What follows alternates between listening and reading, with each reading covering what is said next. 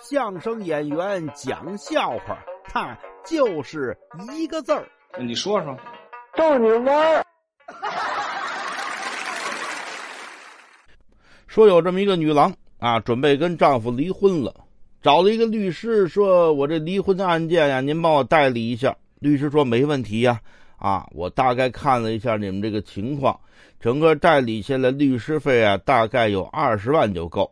啊，这么贵？那当然，我们这按照这个案件的金额收费呀。您这财产涉及的比较多。